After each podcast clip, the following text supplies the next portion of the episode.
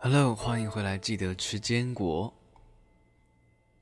这是一个我为自己设置的频道，我想要把一些，呃，就是平常很想要读的书，在这个时刻抽空去把它给仔细的读完，利用自己讲故事的方式去记录下来，一边复习。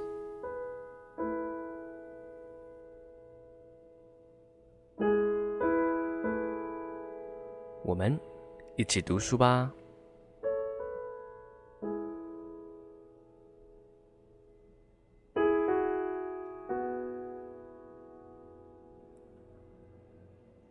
新的一年哦，有没有什么想做的事情？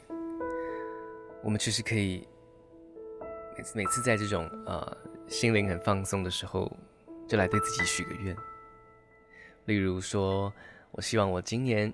英文再提升，更流利，并且可以开始学学第二外语，或者是我原本手边已经有的技能，我要再提升。还没有学过的新的体育项目，我也想再去学一学。当我们每次想到这种新的，计划新的刺激的时候，我们都会有一种活力，你就把握这个活力。我们每一天每一天的生命，都好好的累积这些精彩的每一页，加油！我们继续来聊聊海外资金汇回的税务议题。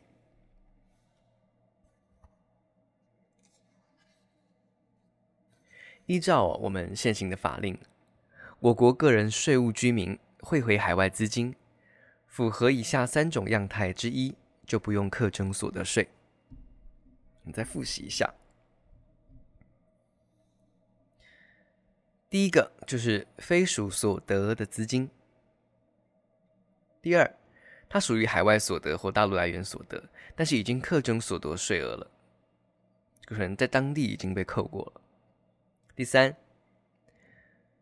属于海外所得，然后没有课征过税，但是已经过了核课期间的这种资金，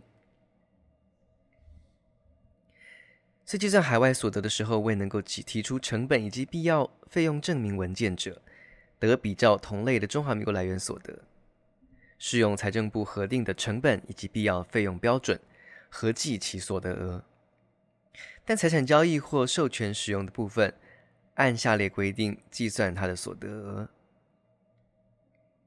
比如说专利权的话，就是你啊、用专利权或专门技术让让与或是授权给公司使用，你取得的对价是现金或者是公司股份者，按取得现金或公司股份认股金额的百分之七十去计算他的所得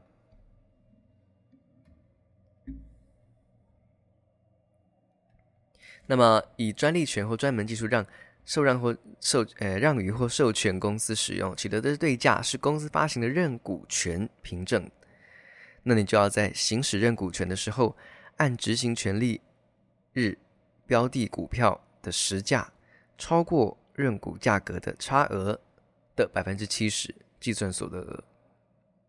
第三种，不动产按实际成交价格的百分之十二计算所得。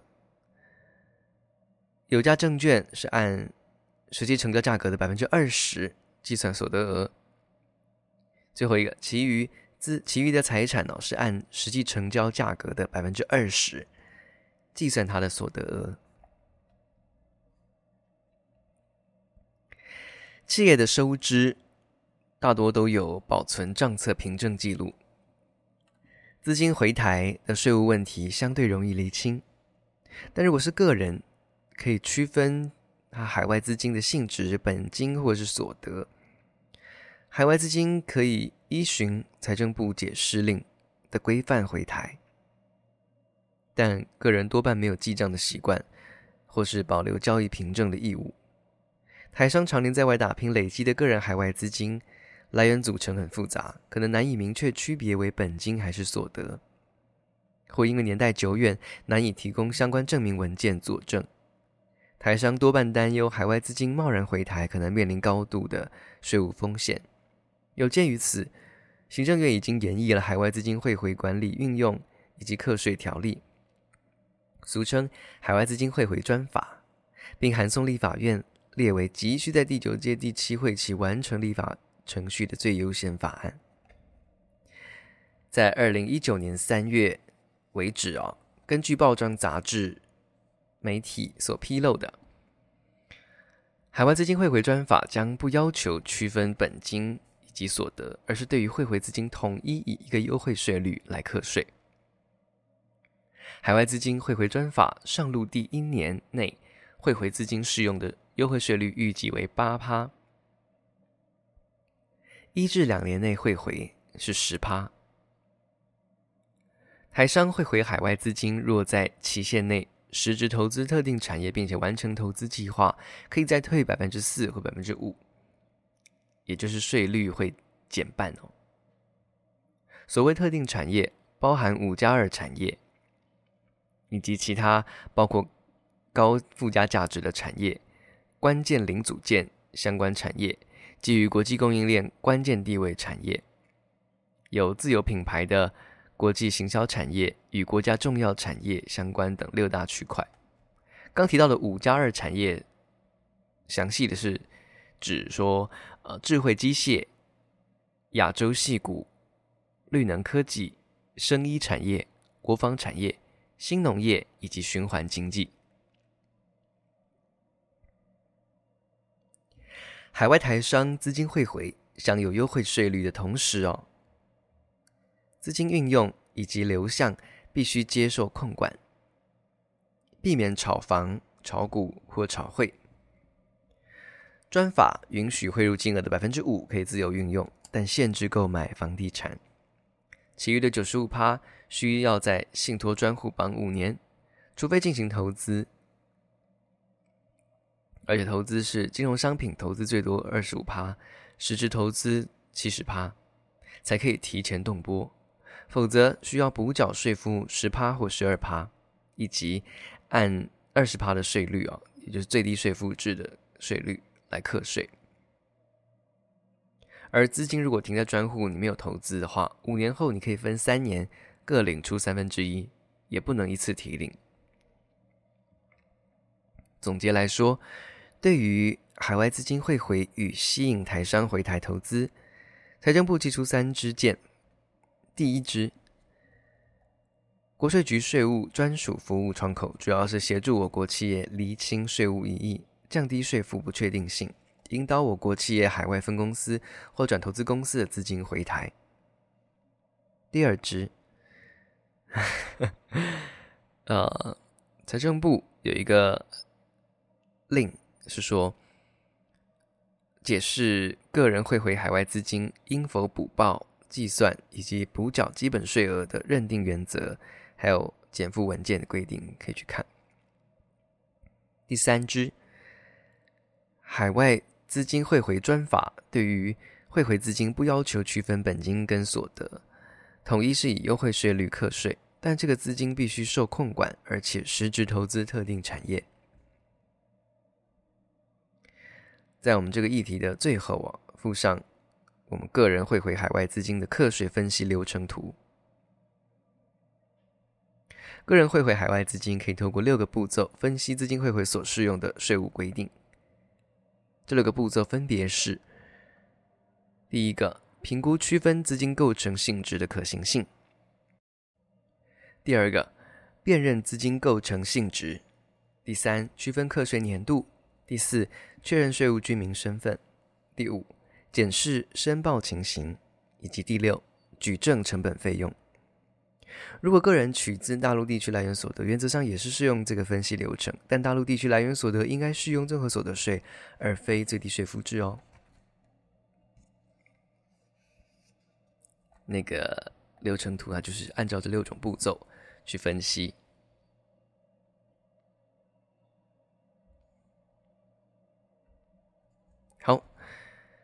接下来我们来到下一个。常见的不当税务规划。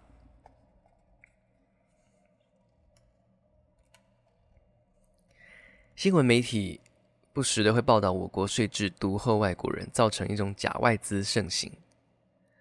或者是盛传好像某个上市上柜的公司老板只要入新加坡籍听起来好像持有一本外国护照变身成外国人就是免税或是比较节税。其实哦，转换国籍不等于转换税务居民身份。我国所得税的课税规定，并非以国籍来区分本国人或外国人，而是以税务居民。判断你是不是税务居民，来区分你是居住者还是非居住者。当然了，居住者可能多数是本国人，但外籍人士也有可能是居住者啊。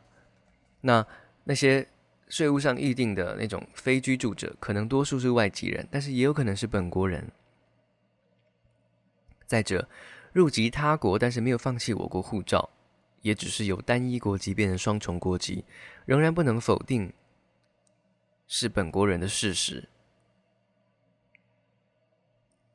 不同税务居民身份，税务申报的程序以及计算税金的方式才会不同。转换税务居民身份固然是部分富人、有钱人啊的节税方式之一，但是应该注意利用假外资身份不当避税，可能会造成税捐稽征法第四十一条，以诈术或其他不正当方法逃漏税捐，处五年以下有期徒刑、拘役或。科或并科新台币六万元以下罚金。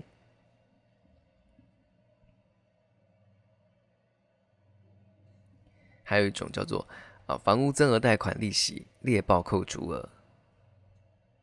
实务上常常发现有民众哦，向原来的贷款银行偿还购物借款，转而向其他金融机构办理转贷，同时增加贷款金额。并且在综合所得税申报的时候列报增贷借款利息扣除额。其实依照所得税法购物借款利息列举扣除额的规定，纳税义务人、配偶以及受抚养亲属购买自用住宅向金融机构借款所支付的利息，其每一个申报户每年扣除额是以三十万元为限。依法条文亦可以知道。以房屋贷款利息申报列举扣除额，应该以购买自用住宅为目的，向金融机构贷款为限。因此，如果因为贷款银行变动或换约者，仍然仅得就原始购屋贷款未偿还额度内去支付的利息列报为限。增贷金额支付的利息非属原来购屋贷款衍生哦。国税局审查的时候会将这种。增额贷款所产生的利息支出剔除，并不征税捐。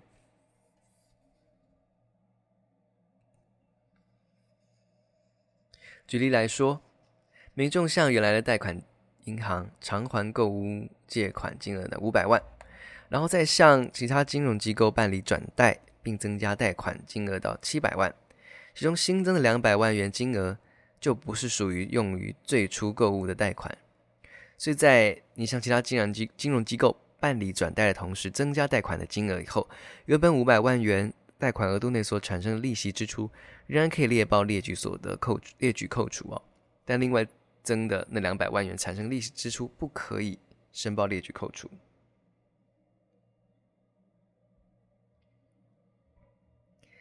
再来，虚报抚养亲属。综合所得税是以减除免税额以及扣除额后的综合所得净额，再乘上适用税率以后计算应纳税额。善用免税额以及扣除额，无疑是个人节税的重要法门。但有些民众会将没有实际亲属关系者一并申报虚列免税额，或是列报所得税法规定的其他亲属或家属，却没有同居以及实际抚养的情形。这时候除了补税之外，还要处以罚锾。得不偿失。我们来举个例子。举例来说啊，王先生在申报综所税的时候，将在学的侄子迁入户籍，甚至列报为他的子女。查核的时候，国税局发现侄子都在外县市住宿求学，并没有和王先生共同生活，也非子女，不符合法令所要求的条件。因此，王先生除了补税之外，虚列。虚假的虚虚列抚养亲属的部分，可能会另外依情节轻重，分别处以罚锾或按不正当方法逃漏税捐，移送法院追究刑责。由于国税局能够充分掌握纳税义务人的户政资料，查核的时候只要比对亲属资料就能够发现异样，进而详细追查。千万别以类似的手段不法逃税哦。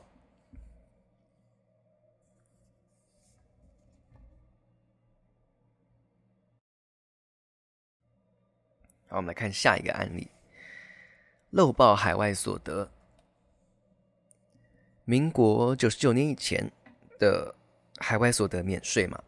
纳税义务人并无申报海外所得的义务，但自九十九年起的海外所得纳入最低税负制，许多民众仍然不习惯申报或是刻意漏报海外所得。这个部分哦，虽然国税局对于掌握海外所得的管道不如我国来源所得来的多，但并非完全查不到啊。国税局仍然可以透过多重管道掌握纳税义务人的海外所得，例如中央银行结汇资料、外国公开资讯。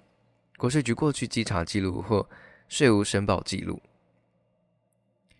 投审会查核对外投资的时候的相关资料，透过国内金融机构投资海外金融工具，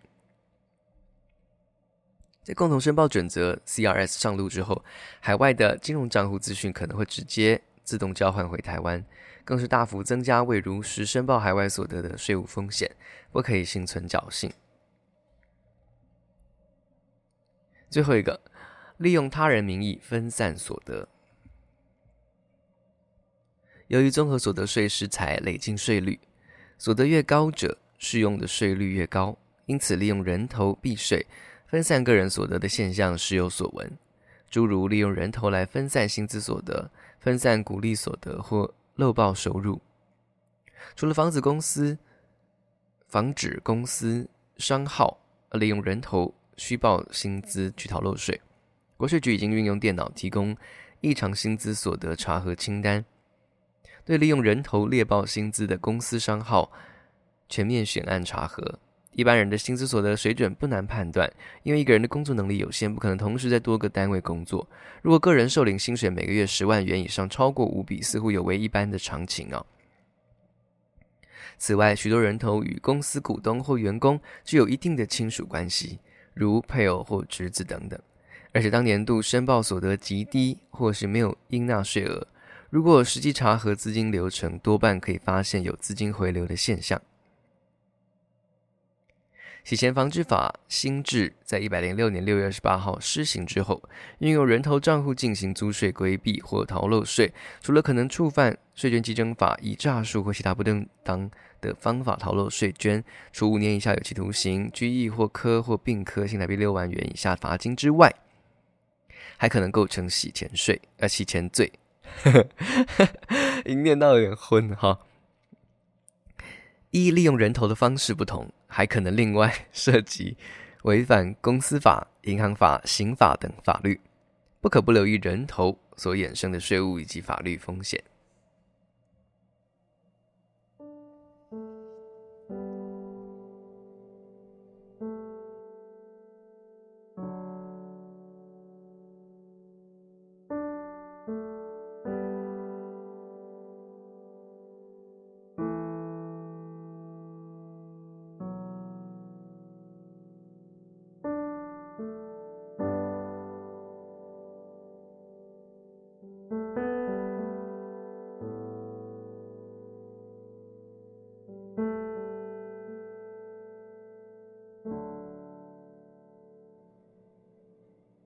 好啦，刚刚说到国税局多厉害哈，接下来我们讲一下正面的部分，就是我们要怎么样做正确的节税规划。第一个方法就是善用夫妻各类所得分开计税。过去因为综合所得税申报要求将夫妻所得合并计税或薪资所得分开计税，这样一来，结婚后双方合计的所得额因为被另外另外一半加总以后垫高，不得不适用更高的税率集聚嘛。所以一百零三年起，综所税允许夫妻各类所得分开计税，所以多了一个节税的空间。在计算各类所得分开计税的人哦，纳税的时候，嗯，应该减除该各类所得分开计税的免税额、薪资所得特别扣除额。财产交易损失特别扣除额、储蓄投资特别扣除额、身心障碍的特别扣除额，其他符合规定的免税额和扣除额，一律由未分开计税者申报减除。另外，和薪资所得分开计算的时候相同，成年子女的所得额、免税额、扣除额也要算在未分开计税者的部分。所以，好，分开的时候，我们让我看一下后面有举例子吗？有诶。好，在各类所得分开计算的时候，需要注意两点哦。第一，个人财产交易损失扣除额只能够减除个人的所得，不能够减除他人的财产交易所得。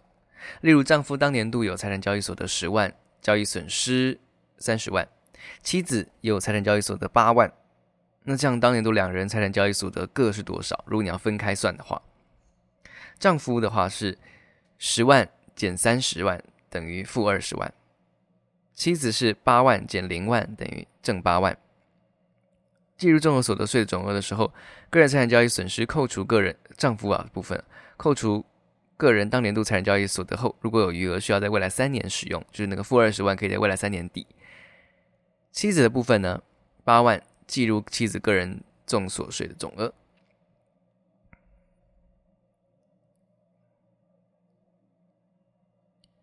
如果隔年度改采合并计税或薪资所得分开计税，则二十万元的财产交易损失，在这两种计税方式下，就不用区分财产交易所得损失各属于谁，可以直接扣除家中所有财产交易所得。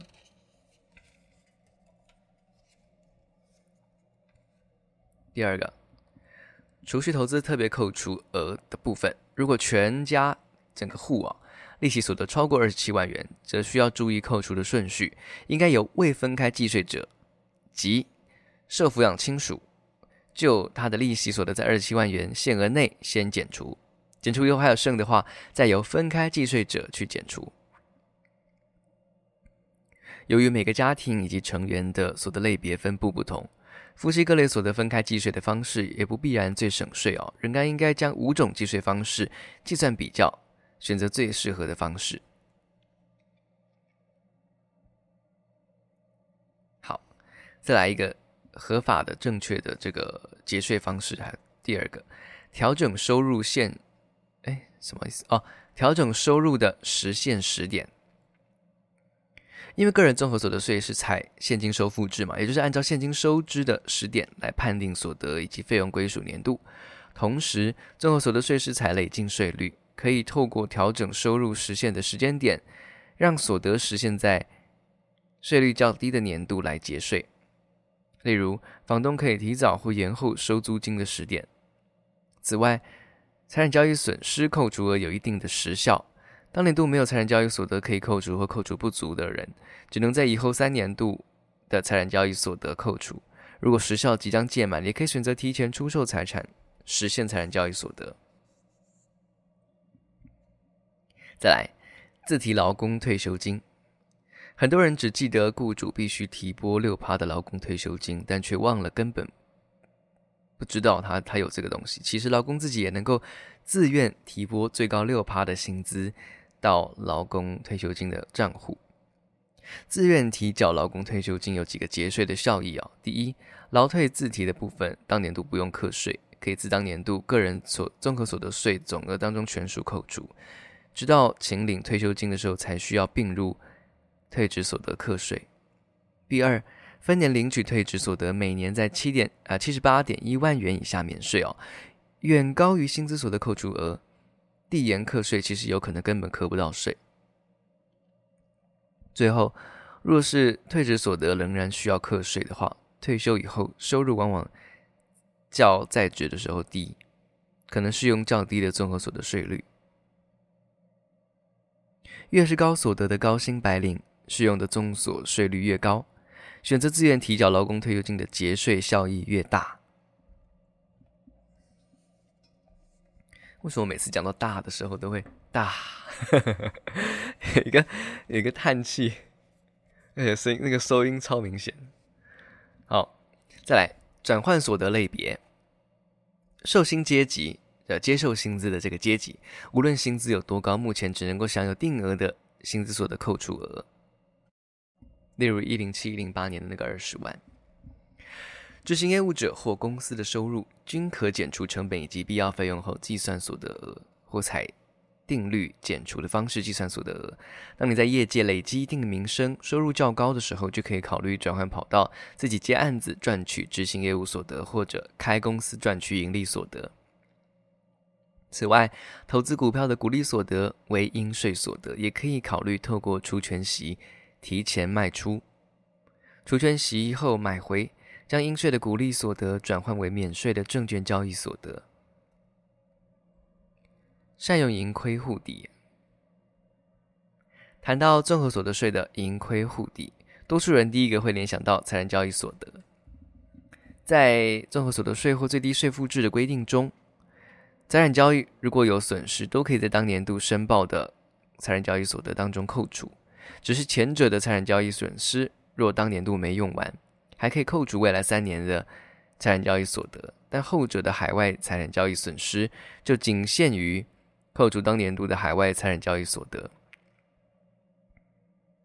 除了财产交易所得之外，哦，如果一个申报户中的夫妻都是具有专门职业，其中一个人当年度有亏损，也可以用来扣除同一年度另一个人的所得。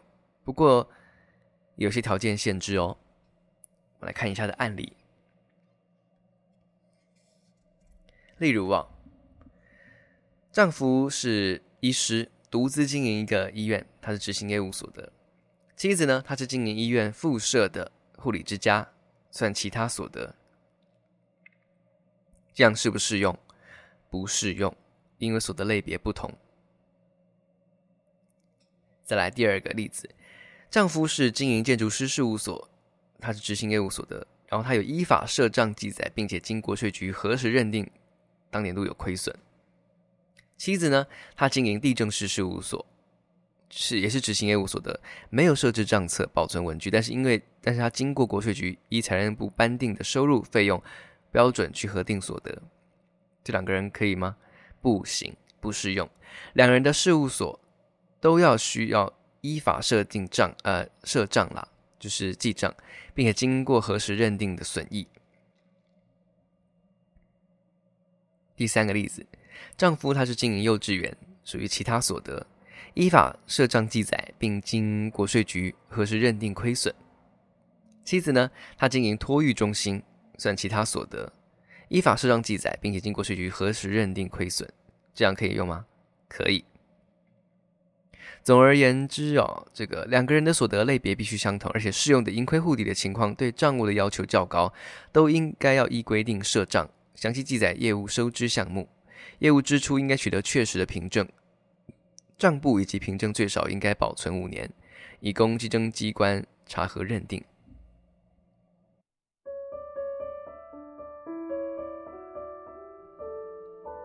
拜拜，我们下一集见。